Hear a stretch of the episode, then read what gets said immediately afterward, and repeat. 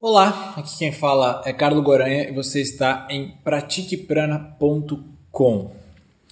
Hoje eu trago um tema um, bem falado por aí, que é a busca do prazer. Popularmente também conhecido como hedonismo, a questão de uma busca de um desejo que mora dentro do ser humano de saciar prazeres, um, um, uma, uma, uma satisfação, uma, uma, uma sensação de, de, de desfrutar da vida que vem junto a saciar um desejo. O desejo em si é insaciável, porque ele flui até um outro objeto do mundo externo e aquele outro objeto do mundo externo se torna seu objeto de desejo. Quando você consome ou, ou adquire o seu objeto de desejo, o desejo que é um macaco incapturável, já fluiu para outro objeto de desejo e assim vai a sua vida inteira. Isso caracteriza a roda de sofrimento, né? que é um dos podcasts que eu já gravei por aí. Se você quiser dar uma procurada, a roda de sofrimento é muito interessante. Mas o fato é que o prazer é algo no qual o ser humano está disposto a cometer ou, ou, imprimir um esforço muito grande para tê-lo na sua vida.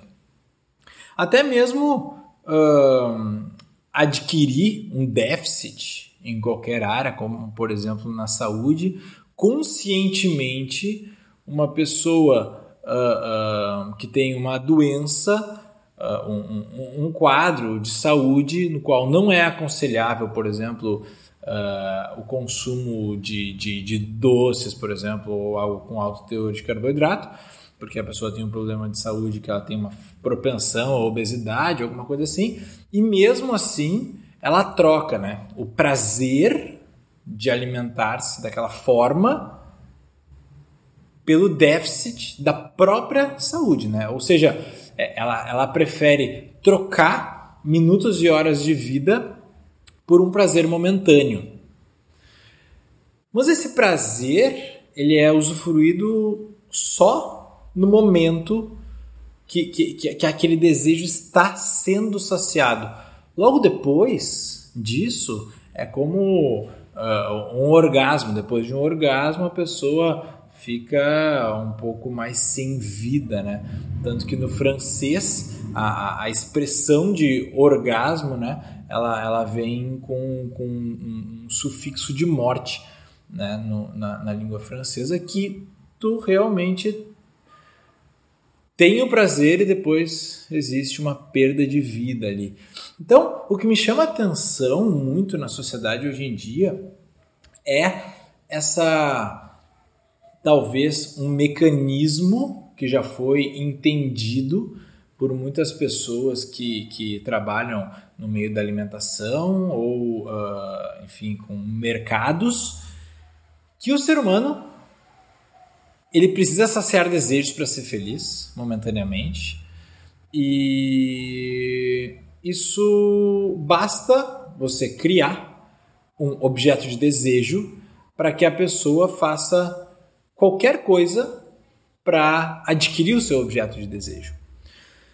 Então, a minha pergunta sempre é com relação a se o momento de prazer está relacionado a sempre saciar um desejo, a felicidade exposta por aí, que está muito relacionado a um crescimento profissional, a uma autossuperação física, a construção de alguém melhor, Todas essas coisas que se dizem por si só como algo positivo na vida da pessoa, que trará felicidade, ela é oriunda de um sacrifício, de um caminho de rejeitar um prazer momentâneo, se sacrificar, entre várias aspas, para um estudo, para uma dedicação profissional, para uma autossuperação, talvez sair da zona do próprio conforto